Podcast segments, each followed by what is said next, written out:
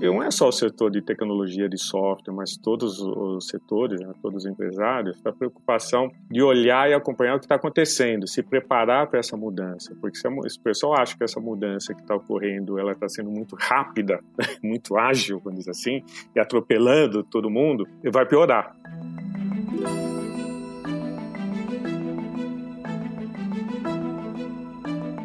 Olá, mentes inquietas, curiosas e bastante conectadas do século XXI. Estamos começando mais um The Shift, o seu podcast sobre inovação disruptiva.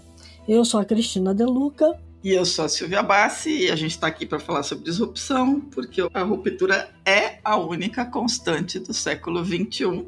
E a gente tem um assunto que é bastante disruptivo, as always. Certo, Cristina Deluca?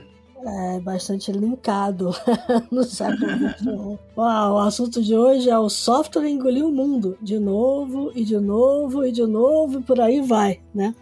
Anos atrás, o Mark Andreessen escreveu o famoso artigo intitulado Why Software is Eating the World? Então, por que o software está comendo o mundo? Apontando aí para a importância das empresas de software para o mundo contemporâneo. A ideia que ficou no ar é que no mundo digital qualquer empresa passaria a ser uma empresa de software, o que realmente aconteceu. Né? Hoje, o software é sim a tecnologia necessária para transformar produtos e serviços, tornando mais evidente a necessidade de parceiros focados na concepção, no desenvolvimento e na prestação de serviços digitais. Como é que ficam as empresas que eram focadas e ainda são nessas atividades daqui por diante? Como é que a transformação digital afeta diretamente aquelas empresas que a gente conheceu como empresas de TI e empresas de software? Para falar sobre os desafios contemporâneos das empresas de software, a gente recebe hoje aqui o Rodolfo Fischer, que durante oito anos foi diretor de políticas públicas da Microsoft, integra o conselho de várias entidades ligadas ao empreendedorismo digital e essa semana termina o seu mandato de três anos à frente da ABS, Associação Brasileira de Empresas de Software. Rodolfo, super bem-vindo. Muito obrigado pelo convite, Cris e Silvia. É um prazer estar aqui. Eu tá poderia até. Bis, né? É, é um bis. Eu poderia até dizer que agora o software está digerindo o mundo, né? É isso aí. É, muito bom, muito bom. Tá virando um caldo esse negócio, né? É. Rodolfo, fala um pouquinho sobre você é, e, e, o trabalho que você fez na ABS. Não, legal, legal. Obrigado pela oportunidade. Certamente vai ser mais um papo muito gostoso. Aí depois da minha trajetória aí em uma multinacional aí por 27 anos praticamente, fiquei aqui no Brasil, depois fui para os Estados Unidos, depois voltei, porque eu amo de paixão o nosso país. Eu saí aí fiquei um tempo aí de quase dois anos fazendo diversos cursos, neurociência, venture capital, transformação digital, eu fui para Singular, é essas, essas coisas malucas todas aí na, digerindo, né, tudo que está acontecendo. Uh, fui convidado e há três anos atrás e hoje, hoje especificamente termina meu mandato de três anos. Foi uma aventura, uma experiência muito interessante à frente da ABS. Aí a gente conseguiu transformar em uma numa entidade que fosse extremamente dinâmica como é o setor, né? Porque não adianta nada representar um setor e não ser dinâmico como ele. Né? E nessa gestão hoje do mundo pelo lado do software é super importante você ser rápido e ágil, porque quando a gente fala também do ambiente de tecnologia, a gente não pode esquecer também do ambiente regulatório, né? uhum. porque lá em Brasília também às vezes as pessoas são rápidas e ágeis para criar né, problemas ou dificuldades, então a gente tem que ser rápidos e ágeis também para assegurar que o, que o ambiente regulatório seja adequado para a inovação e assegurar que o nosso país receba, como está recebendo aí, toneladas e toneladas de investimento, né? Segundo a Distrito, foram quase 10 bilhões de dólares aí na área de tecnologia. E acho que respondendo a sua pergunta, até a sua abertura, né? Eu acho que o ambiente hoje ah, das empresas de software uh, que estamos dedicadas aí na solução uh, e serviços nessa área estão também passando por uma transformação gigantesca vamos dizer assim, elas estão, estão sendo autodigeridas, né, pelo seu uhum. próprio produto, pela sua própria, pelo seu próprio produto, vamos dizer assim, né, porque a tecnologia está avançando muito rápido, todas elas, sem exceção, precisam ser reinventadas, né, não tem como escapar disso. Exato. E, e, e, vocês falam muito sobre a questão de usar o software para transformar o Brasil num país mais digital né, e mais é, igualitário, né, também. É, e menos desigual. Então, é. então, eu queria que você falasse um pouquinho sobre isso também. É, isso acho que é um, é, um, é um ponto importante de partida, até quando a gente assumiu a diretoria, nós tínhamos que desenvolver um, um propósito maior, né? principalmente para a entidade, entidade como todo, e não simplesmente ficar sempre focado com as questões econômicas. Né? E quando definimos a importância realmente de... digitalização é um termo muito conhecido, então por isso que a gente usou, né? de usar a tecnologia intensamente que a gente realmente quer contribuir para que ocorra isso, esse processo, que o Brasil seja um país digital. E, obviamente, quando a gente começa a usar intensamente tecnologia, a gente não pode esquecer que muita gente não tem acesso e muita gente pode ficar para trás, né? Uhum. E essa foi a nossa preocupação de assegurar que seja também um Brasil menos desigual. Uhum. E ficou claro aí durante a pandemia o papel da tecnologia. A tecnologia levou conhecimento, levou educação, uh, para muitas pessoas, gerou novos empregos, novas oportunidades, né? Os aplicativos estão aí para demonstrar a realidade, mas obviamente, infelizmente, dizem que 20 a 25% da população não teve acesso à educação, porque não tinha acesso à internet, equipamento, etc e tal. E, e essa é uma questão que a gente leva muito a sério, eu também como pessoalmente, a preocupação de você levar né, a, a ferramentas para que essas pessoas consigam acessar. E uma delas foi o lançamento que a gente fez sobre a mobilização pela redução da desigualdade. Né? Uhum. Que nada mais é que transformar o lixo eletrônico, a gente, aí dados estatísticos apontam mais de 210 mil toneladas de lixo eletrônico, aí, computadores, monitores, etc., só do setor de TI, uh, são, ficam obsoletas todo ano, viram lixo. Né? Então, inventamos uma mobilização aí de reciclar esse lixo e, através da, da receita, da renda gerada pela essa reciclagem, investir em projetos de inclusão sociodigital. É um projeto que aí não completou ainda nenhum ano, a gente já reciclou aí quase 24, 25 toneladas de equipamentos. Uh, então, estamos super, uh, vamos supor, felizes com o impacto que as empresas estão participando não é só associado da ABS, é para o mercado como um todo, Brasil como um todo. Né? Uhum. Então, para poder reduzir essa, esse gap, né? E, e, de uma certa forma, ajudar que as pessoas também sejam, participem mais dessa, desse momento aí de, de gestão de tecnologia, vamos dizer assim. Muito bom. Isso é bem bacana. Rodolfo, é, esse, essa, essa tua passagem pela ABS e, e, e, a tua passagem pela Microsoft, elas são em momentos muito diferentes do cenário de tecnologia, né? E aí tem uma questão, quando você cita a questão do lixo eletrônico, por exemplo, ou outras questões que, que são super importantes e prementes agora, né? É a questão da diversidade, e outras coisas, é, passa por, por um ponto que é as empresas que constroem esse mundo digital precisam estar mais envolvidas com ele, no sentido de dessa responsabilização e de gerar formas de é, fazer diferente, né, de quem usa, que tem, quem uhum. produz. É, e aí a gente tem a questão da economia circular, a gente começou aqui brincando que o software engoliu o mundo pela segunda vez, né, o cara está digerindo o mundo pelo menos, é, a gente está falando que tudo vira software, mas ainda o hardware ainda continua uma questão muito importante. Né? É, em, em, como é que vocês olham para esse cenário é, em que é preciso pensar um outro modelo, né? um, modelo de, um modelo quase circular de economia também para o hardware? Uhum. Não, e, e, foi nesse sentido, uh, Silvia, você acho que colocou muito bem. Foi nessa preocupação que o software, na realidade, você não consegue reciclar, né? Não precisa, né? É. Mas o, o, componente do hardware, obviamente, que é super preocupante. E foi aí que surgiu essa ideia dessa mobilização, foi para atenuar de uma certa forma, porque aí você tem uma coisa muito interessante, né? Porque o software que é o responsável pela obsolescência do hardware. Né? Então a gente Sim. começa a desenvolver tanta coisa que o hardware não comporta. A gente uhum. pode falar até daqui a pouco sobre 5G, que vai vir uma outra transformação violenta, onde Sim. o software vai avançar e o hardware não vai conseguir acompanhar e o usuário né, vai ter que trocar o seu hardware. Né? Foi por aí que veio a mobilização, para justamente dar um destino né, correto e ajudar aquelas pessoas que não têm acesso.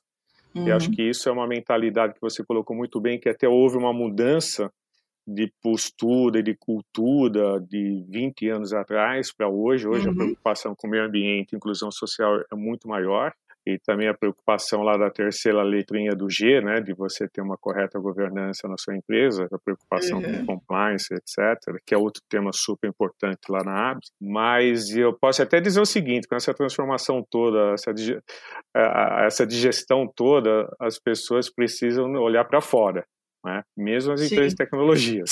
Não pode mais ficar olhando para dentro. Uhum. Exato. E aí você tem uma combinação, né? Porque as empresas de tecnologia, que assim, é, é, a gente está falando que o software está digerindo hardware, mas o software está gerando uma quantidade imensa de dados que estão tendo que ser armazenados no hardware. Né? Sim. E uhum. por enquanto a gente fala cloud computing, mas não é nuvem literal que a gente armazena, né? Tá precisando de servidores ali.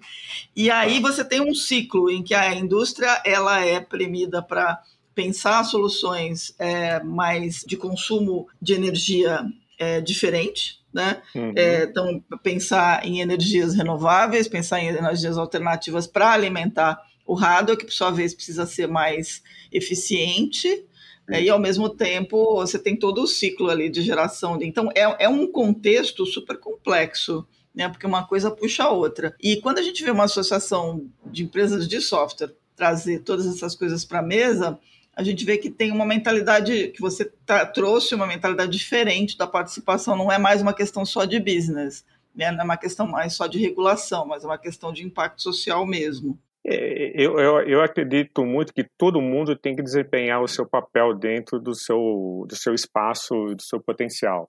Uhum. E a ABS, como uma entidade, ela não poderia ficar fora disso, dessa questão. Uhum. E por isso que a preocupação de colocar essa questão na mesa, até para ajudar os próprios associados, né? porque tem muita empresa hoje que tem equipamento obsoleto e não sabe o que fazer. Né? Uhum. E, e, do outro lado, ela precisa contratar profissional qualificado e não tem no mercado. Né? Então, é, é, é, um, é um problema sério e até quando você falou que o, o, próprio software gera mais dados, isso obviamente é totalmente correto, e vai transformar todos os data centers em obsoletos também, porque vai ter uhum. que surgir logo mais novas tecnologias uhum. de armazenamento de dados. Exato. É, o negócio tem que evoluir, porque, de novo, a gente tem que olhar o amanhã tem um 5G batendo na porta, depois vai ter um 6G, e, e a capacidade de processamento não vai suportar é, essa taxa de transmissão de informação, de dados, com baixíssima latência. Então, uhum.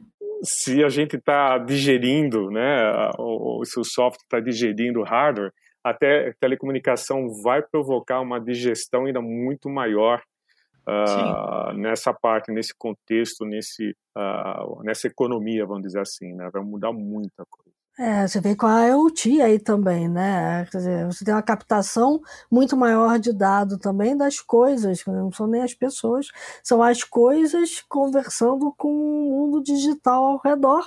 Uh, e muitas vezes você tem que levar o processamento lá para a ponta, né? Então, enfim, a revolução do 5G casa com o Edge Computing, casa com a inteligência artificial lá na ponta do hardware, né? Então a gente tá, a gente está num momento agora que é aquele típico momento de transição, né? Exato. E, eu vou até trazer um, um, um, outro ponto que é muito interessante que aconteceu numa mesa redonda até ontem, que é a preocupação de alertar, que foi até muito bem colocado aqui no início, uh, do setor, e não é só o setor de tecnologia de software, mas todos os setores, né, todos os empresários, a preocupação de olhar e acompanhar o que está acontecendo, se preparar para essa mudança, porque se, se o pessoal acha que essa mudança que está ocorrendo, ela está sendo muito rápida, muito ágil, vamos dizer assim, uhum. atropelando todo mundo, vai piorar. Né, porque a, a, o que vem de tecnologia, o que está surgindo de modelos de tecnologia, de soluções, vai ser muito mais rápido, muito mais ágil. E aí vai ter um ponto que acho que a gente bateu um papo logo no início, que as coisas não vão ser mais sequenciais, vão ser paralelas, que já está acontecendo. Né? As coisas Sim. hoje acontecem paralelamente a tudo. Né? É. Você não tem como ter controle de mais nada. Uhum. E de forma exponencial, né? o que acelera muito mais a, a, a mudança. É, é, exatamente. Tem uma discussão que hoje, que a gente falou até, vamos supor, o mundo 1, um, mundo 2, né? Terra 1, um, Terra 2, essas coisas todas. Mas uh, o que, que acontece? A mentalidade e a cultura hoje do empresário e até do colaborador precisa perceber o seguinte, que hoje eles não sabem mais de nada. Né? A gente tem que recetar o nosso botão e falar, meu amigo, você hoje está numa situação que tudo está acontecendo e tudo é novo. Né? Você uhum. pode usar sua referência no passado, mas tudo que está acontecendo você tem que repensar os seus modelos mentais, a sua forma de ver o mundo, né? Porque as coisas estão mudando, não é mais como era antigamente. A coisa mudou e está mudando de uma forma feroz, vamos dizer assim. Né? Só a digestão está sendo feroz. Né? É, pegando, pegando esse gancho, é, a gente sabe que ninguém inova sozinho, né? Então as parcerias são cada vez mais importantes. E aí olhar para esse cenário é, das startups, do empreendedorismo, que era um mundo que estava um pouco à parte de, desse universo é, das empresas de software aqui no país, isso ganhou um corpo muito grande nos últimos três anos. Né? Exatamente. É, esse é, esse é um ponto legal, porque quando a gente fala, a gente tem, vamos supor, o incubador, o acelerador e o fundo de investimento, né, ligado uhum. aí praticamente nesse processo aí de, de scale-up de uma startup. E o que a gente percebeu também, devido aí ao meu contato, também participo muito de alguns fundos de investimento, que faltava alguns complementos de informação, de, ou de suporte, uh, do dia a dia, ou de, até de referência, melhor dizendo, para, é, para essas startups. E pensando nisso, praticamente um ano atrás, que a gente bolou lá na Abs, vamos montar um estágio? um pedido de estágio para as startups. Não vamos repetir o que, que o, o, a, o incubador, acelerador, o fundo de investimento já fazem, que é mentoria, aquelas coisas todas. Tá. Vamos tentar trazer alguma coisa adicional. Né? Uhum. Então, o nosso adicional foi muito mais na parte do negócio duro, vamos dizer assim, né? A parte jurídica, a parte trabalhista, a parte regulatória e outra coisa, referência no mercado. Uhum. Essa ideia de montar esse programa de estágio na, na ABS veio de uma visita minha a Israel. Eu fui para Israel, passei 15 dias, e falando com o fundo de investimento Maverick, até tem um brasileiro lá, ele falou o seguinte: Olha, Rodolfo, eu estou tentando levar umas startups para o Brasil, mas eu fui uhum. consultar alguns tributaristas e cada um deu uma opinião diferente. a gente não sabe o que fazer. Welcome to my country, né? É, é e, e, aí, quando o cara falou isso, eu falei, pô, tem uma oportunidade de a gente ajudar esse mercado, porque lá na claro. a gente tem experiência tributária, né? Uhum. E, tem, e tem uma coisa que é única, que a gente tem o quê? Tem dois mil associados, né? Então, tá. o que acontece? Você tem esses fóruns de discussões, a startup passa a debater o tema, a participar, ela passa a ter referência de como o mercado opera, que isso é muito importante, né? Porque você tem tá. que ter a referência. Então, aí a gente falou, ah, vamos montar então um programa de seis meses, que normalmente é o período que as startups ficam incubadas. A gente apoia, a, e se ela quiser ficar na associação, aí a gente tem um, um pacote promocional para ela ficar, para ajudá-la, obviamente. E aí o que, que aconteceu? Aí tem um outro desafio, né? Como selecionar essas startups para participar desse programa? Aí que surgiu Não. uma ideia muito legal. Em vez da ABS selecionar essas startups, falei, vamos fechar parcerias com incubadoras, com aceleradoras e com fundos de investimentos que já fazem essa seleção. Então a gente uhum. acabou assinando uh, com diversos fundos de investimentos, aceleradora, incubadora, para que eles fazem essa seleção e de feito essa seleção, aquelas que eles obviamente estão apoiando, elas podem automaticamente participar uh, desse estágio dentro da Aves. Então foi uma coisa que complementou. Então a gente tem aí com Bossa Nova, é um dos parceiros, BR Angels, tem a Aberta Capital, que é um outro fundo muito interessante, e tem aceleradoras, incubadoras com arquivo, a Farm, então é uma coisa muito, até a D Sampa, né, que montou um hub verde uhum. aqui em São Paulo, a gente fez uma parceria para complementar o apoio às startups lá uh, incubadas, vamos dizer assim, aceleradas. Então foi, é, foi uma ideia genial, né? então a gente consegue complementar, ajudar, e a ideia surgiu lá em Israel, em Tel Aviv. Foi muito, muito divertido isso. Por isso que as melhores ideias não ocorrem quando você está sentado na tua sala. Né? Uhum. Ocorre quando você está aí na rua, viajando, passeando, vendo, né? Então, uhum.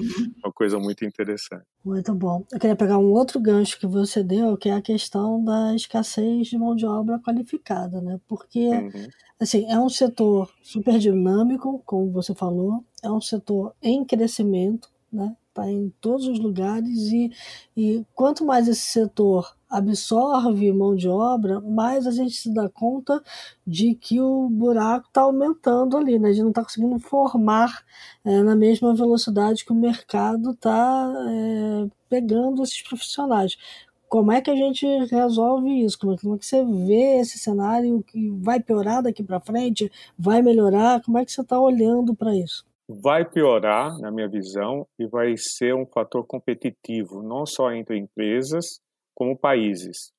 Hoje o problema da escassez é mundial, é global, não é só no Brasil. Hoje a uhum. gente tem escassez de obra em todo canto no mundo. Uh, porque o que, que aconteceu? Antigamente, algumas décadas atrás, e não muitas, você tinha o CPD, né, o Departamento de, de Informação, eh, não, Centro de Informação, uma coisa assim, processamento de dados. Agora que eu lembrei, Centro de Processamento de Dados. Termo tão antigo que eu nem lembrava é, mais. Exatamente. Então, fechado, trancado no ar-condicionado, com meia dúzia de pessoas que controlavam tudo aquilo. Como que a gente vive no mundo hoje? Totalmente diferente.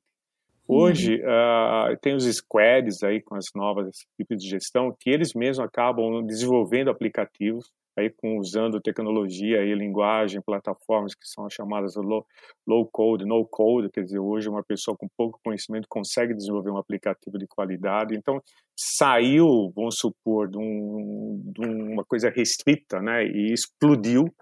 E aí, com o uhum. advento das startups, todas as startups hoje precisam intensamente de uso de tecnologia, como todas as empresas. Então, de repente, o que era uma empresa de grande porte que tinha o seu CPD lá com meia dúzia, hoje qualquer padaria, vamos dizer assim, né? qualquer negocinho, qualquer startup precisa de uma pessoa que conheça tecnologia e mais ainda, que ela seja um developer, né? que ela seja um coder, né? um cara que sabe codificar.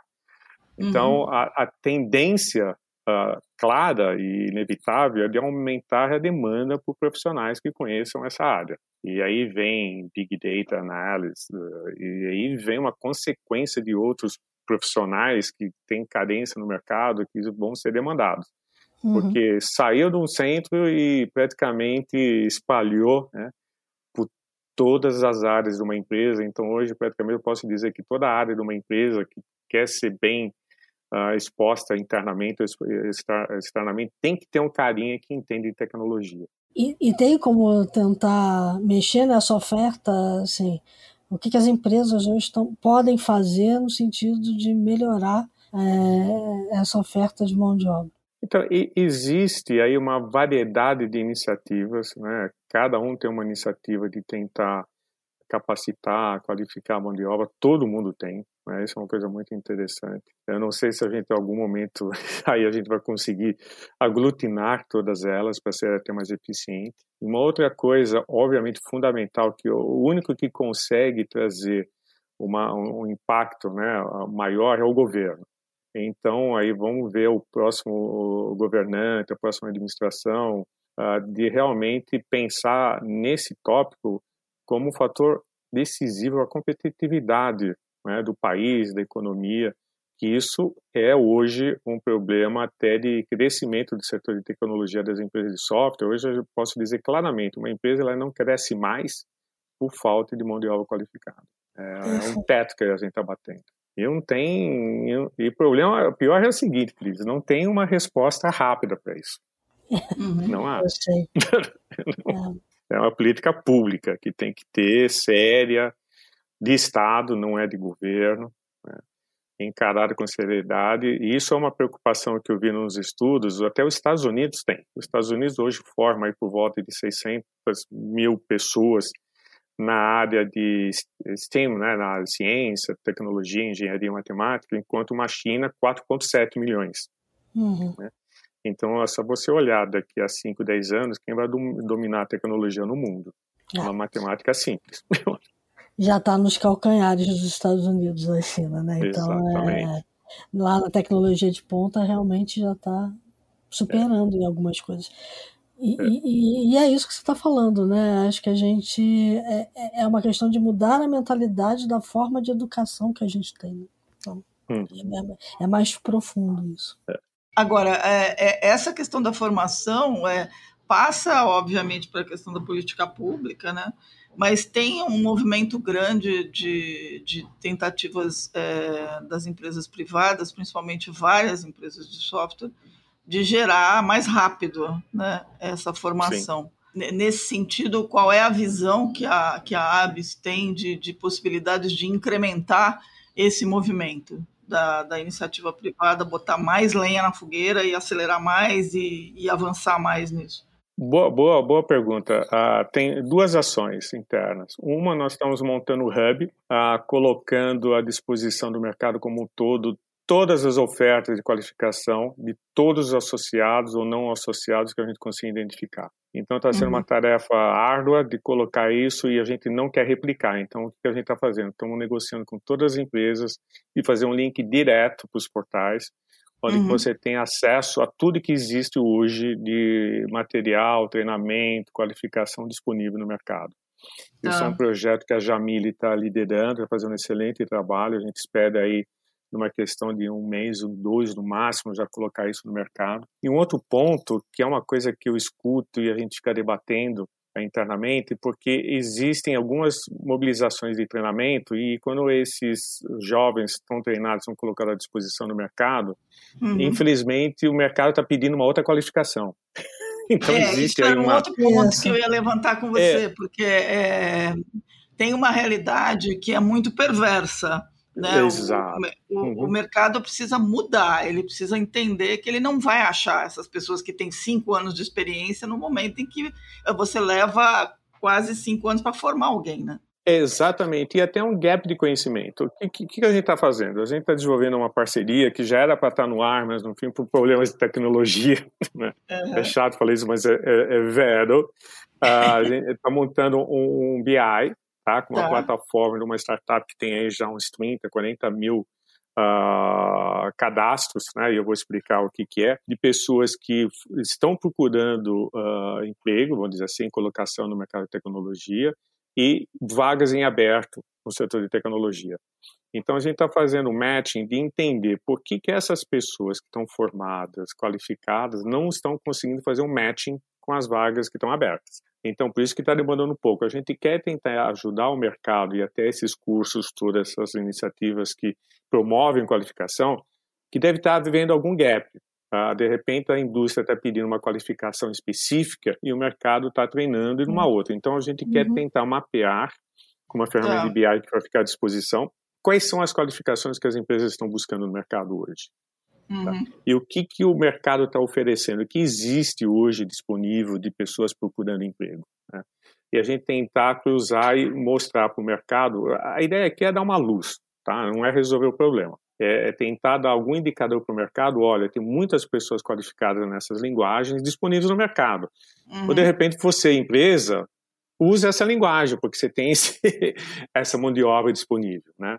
Ou então é o seguinte: se você é alguém que está treinando, treina na linguagem que o mercado está pedindo hoje. Porque isso é muito uhum. dinâmico também, é, esse é um problema. Né? Então, a ideia é tentar ajudar isso, é reunir tudo que as empresas estão oferecendo de, de curso de qualificação, conteúdo, etc e tal, no hub, que já está praticamente pronto. E o segundo uh, vai ser um BI, que a gente vai conseguir mapear o que as empresas estão pedindo diante do que existe de, de mão de obra disponível no mercado. É uma tentativa de dar uma luz. Tá. Mas aonde está o descompasso, é, Rodolfo? Porque hoje a gente vê, por exemplo, muitas, várias, as, as edtechs hoje, as, as que estão recebendo mais aporte, são edtechs que estão focadas na formação de profissionais é, com, com skills é, digitais, né? com skills de programação, tem várias, uhum. não vou citar todas, mas a gente está caminhando nessa Sim. direção. É, em tese, quando você vai olhar os cursos que são oferecidos, tem lá full stack alguma coisa, tem programação, mas é, é, é, assim, não é o curso certo, é isso. A gente precisa fazer uma análise do, do, do estado é, das empresas usuárias para entender o que está faltando ali dentro. Ex tem um É mais ou menos um, é. senso, um senso de necessidades de software versus é, disponibilidade de, de mão de obra. É Exatamente. Tem alguma coisa aí que a gente acha que precisa ajudar né, para dar uma luz no mercado, nesse sentido só. Porque eu acho que é, fazer mais cursos, promover mais cursos, já tem tantos, e, a gente tem que tentar adicionar valor no mercado. E a ideia foi essa: vamos reunir tudo que existe, de todas as entidades, de tudo que existe no mercado. Estão montando o hub, está dando muito trabalho, uhum. mas aí em 30, 60 dias já vai ser lançado. E o outro vai ser esse BI é, do mercado de, de tecnologia. E até comparativo de salários, como está a faixa salarial, o que, que as empresas Sim. estão pedindo, oferta, porque é um outro ponto que só para tocar aqui que é extremamente importante, porque está havendo uma inflação. Né? Uhum. Né?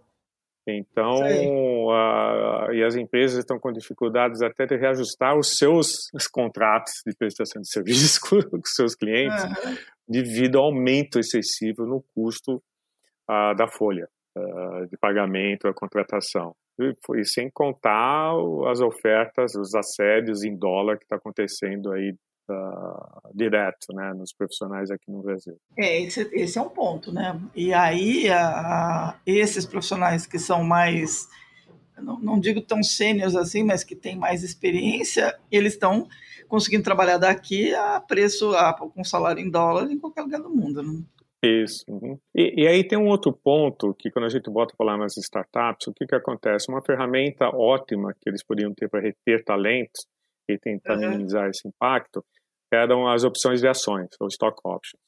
Sim. Que no fim é uma coisa que ficou fora do marco legal, está super discutida o, lá na discussão uh, legislativa, muitos entendendo que isso aí é uma forma de burlar a CLT, então acabou impactando a aprovação mas é uma ferramenta que seria muito útil para as startups reter talentos e tentar minimizar esses ataques, como outras empresas também, né? Que é o Stock Option é uma ferramenta sensacional para você reter o talento e dar à sociedade, né? Um percentual. Uhum. Rodolfo, ainda nessa, nessa linha da formação, você falou muito, no, a gente falou agora há pouco, nessa questão da, da alta conectividade, do 5G.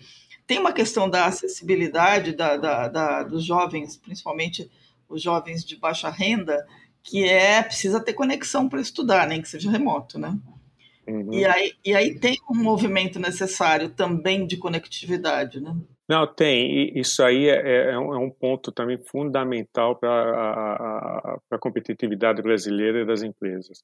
E uhum. até desenvolvimento socioeconômico. Imagine se você conseguir acho que vai, a gente vai viver para chegar até lá, espero que não leve 150 anos, né? Mas que a gente consiga, é, que a gente consiga ver de repente toda a região amazônica coberta por 5G.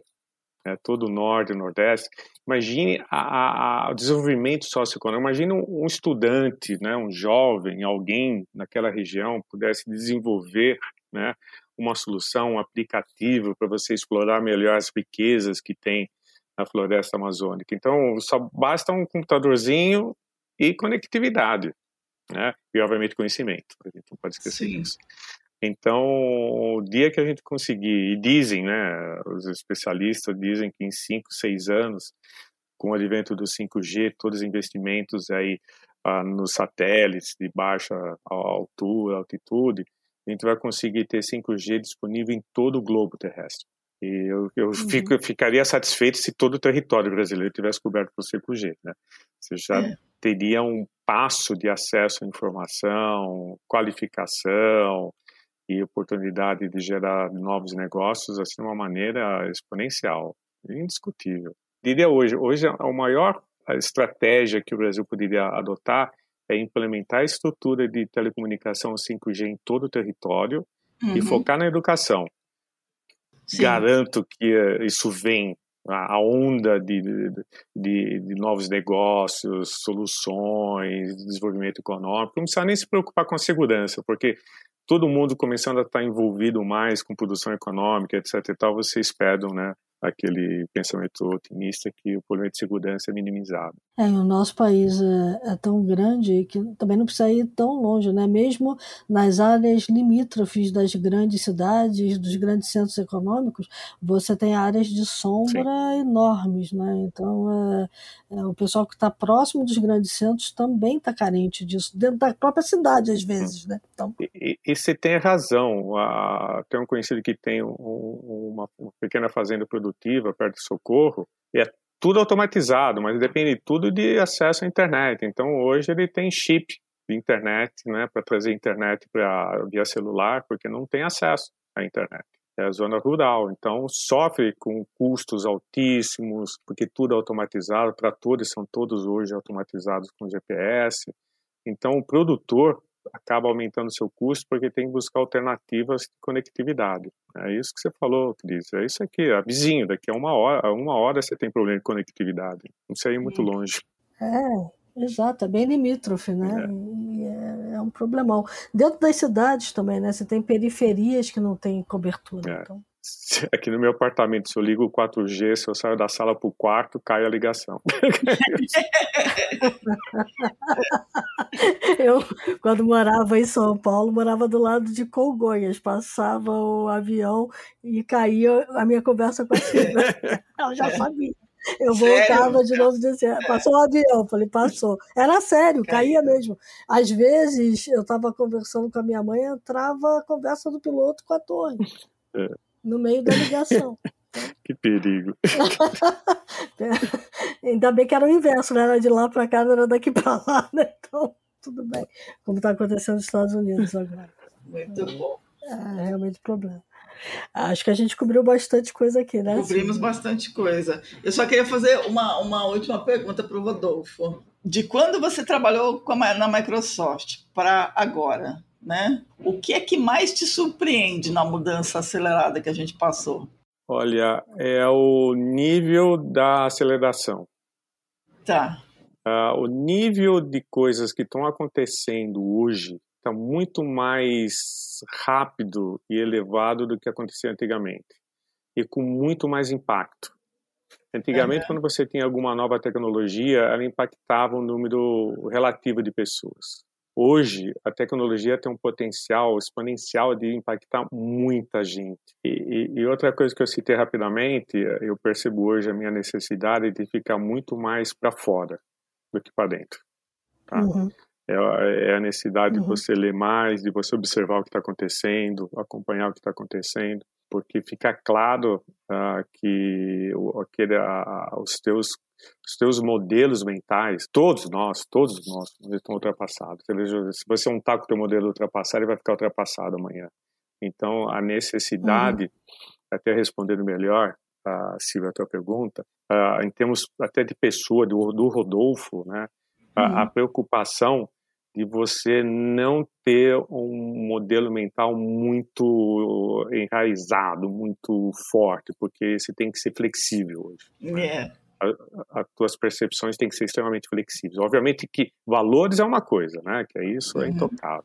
Mas uhum. passou daí, os teus modelos, forma de diversidade, de enxergar as coisas, eles têm que ser extremamente flexíveis para você não cometer enganos, né? Que eu acho que é o principal, né? Perder oportunidades. Legal. Muito Maravilha, bom. Rodolfo. Acho que fechamos com chave de ouro. Bom, agora que você está com a sua vida de conselheiro, né? Agora você está tá mais tranquilo para fazer para fazer outras coisas. É, é que, acho que a, a, a, ser conselheiro é a melhor coisa, né? Que você só dá palpite, né? E os outros têm que executar os palpites malucos que você dá.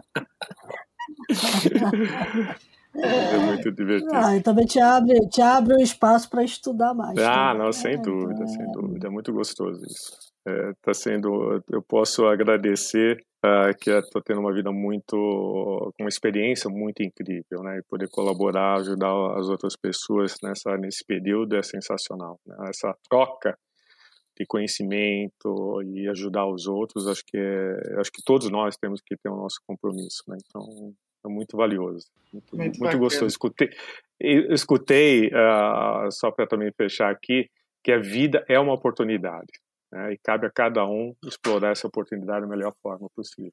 Boa. Maravilha. Exato. Então, agora, já que você está de conselheiro, vai, vamos passar para os insights e o primeiro insight é seu. Vai, conta aí, qual é a dica?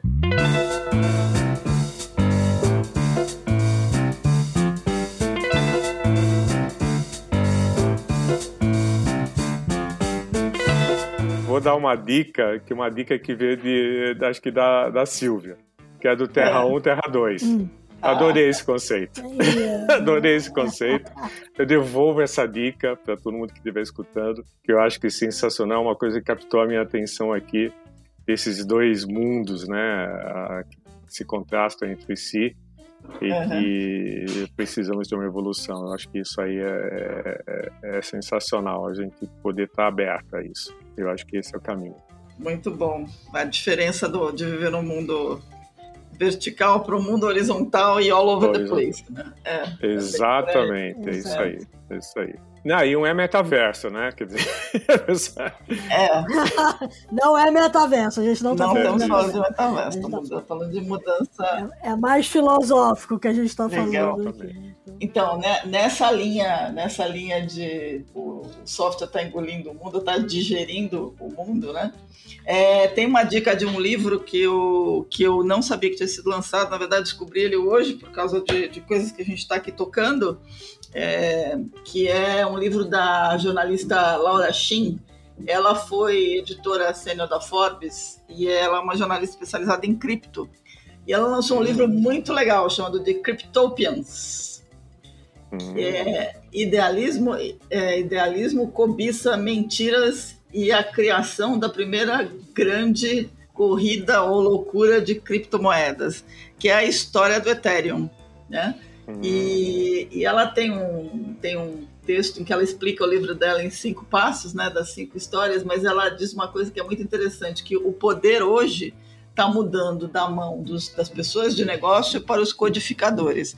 É, e isso é uma coisa que tem que ficar muito clara. O software realmente está engolindo o mundo, já engoliu, né, e agora está digerindo e as pessoas estão virando lá caldo do estômago desse, desse monstro que está sendo nascido aí de, uhum. de, de, de, codificação, porque a gente está falando de criptomoedas que são, na verdade, uma, uma moeda nascida no digital. Né?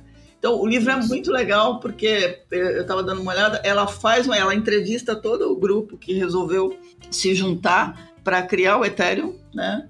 E, e aí é cheio de esses, esses, bons livros dos jornalistas americanos, eles são sempre cheios das intrigas todas e todas as histórias no, no entorno da criação do, do projeto. E ela faz alguns comentários super bons sobre, é, sobre DAO, sobre é, finanças descentralizadas, mundo descentralizado. Uhum. Então fica a dica, é, The Cryptopians, da Laura Shin. Excelente. Muito bom. Então, e, e, eu vou dar uma dica aqui de um livro que eu não li, mas também procurando coisas uh, para The Shift, eu bati nele e me lembrei dele hoje porque eu já fiz a minha é, reserva desse livro. Ele só vai ser lançado em agosto desse ano e ele se chama de Digital Experience Company. Vencendo na economia digital com experiência de insights. É, é, é do Alfonso de Lanús, é, que é cofundador de uma empresa chamada UserZoom. E você vai ouvir UserZoom, não tem nada a ver com Zoom, tá? O Zoom aí é a aproximação uhum.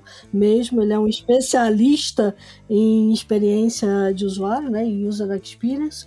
Uh, a, a, a, empresa é sobre user experience e a ideia do livro é ajudar a gente a entender por que é tão importante se concentrar no design do produto, na satisfação do cliente e na pesquisa do usuário nesse mundo aí onde todas as empresas são orientadas por software, ou pelo menos parcialmente são.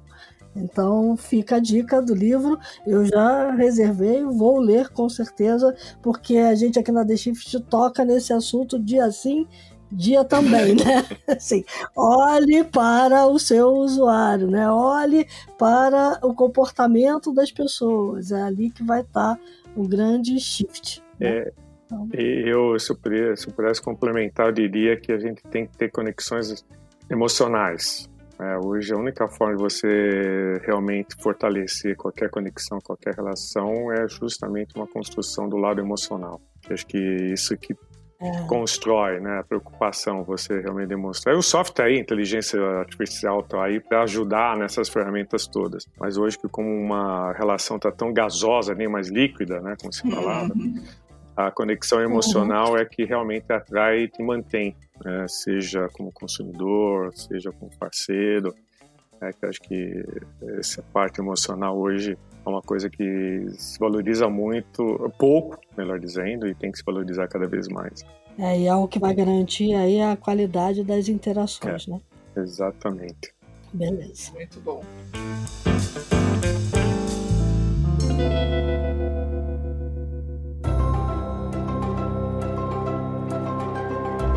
Maravilha. Rodolfo, é, muito grata por você ter vindo aqui conversar com a gente. Você é uma pessoa muito querida aqui da The Shift. A gente adorou fazer projetos com você lá, os dois anos fazendo aqueles eventos bacanas. É, espero que a gente continue interagindo aí, que você continue participando aqui. Já deu bis no podcast. É, sucesso na jornada de, de conselheiro, aproveite muito, né? E, e até, a, até a próxima aí com a gente. Não, legal, eu adoro vocês, né? São pessoas extremamente queridas pela qualidade de profissionais e como pessoas, né? Então, sabe que moram num lugar especial aqui no meu coração. Obrigado. Mas a gente tá junto e, e vamos estar tá sempre juntos, né? Agora eu posso dar palpite e pedir para os outros executarem. Você já, é, você já era fonte, agora vai virar mais é, fonte. Virar conselheiro fonte. Não tem algumas, não tem algumas amarras. Conselheiro fonte. Beleza, tá, muito, obrigado. Tá ótimo. Gente, para quem nos acompanhou, dicas, sugestões, críticas, elogios news@theshift.info. Lembrando que a The Shift não é só podcast, The Shift é um mundo de coisas. Então vão lá no site de www.theshift.info, assinem a newsletter, vejam os nossos artigos. Tem muita coisa que a gente está tentando explicar ao mundo, esse mundo maluco, horizontal, descentralizado e com velocidade exponencial de mudança. E se cuidem, fiquem bem e até a próxima semana. É isso aí, gente. E lembre-se, que a gente está trazendo nesse papo aqui hoje é muito de uma marca de experiência, né? As experiências são que movem o mundo e o que vai fazer a mudança é justamente as escolhas baseadas nas experiências que a gente e as outras pessoas ao redor têm. Então, foco aí na missão, galera. É isso aí. Até a próxima.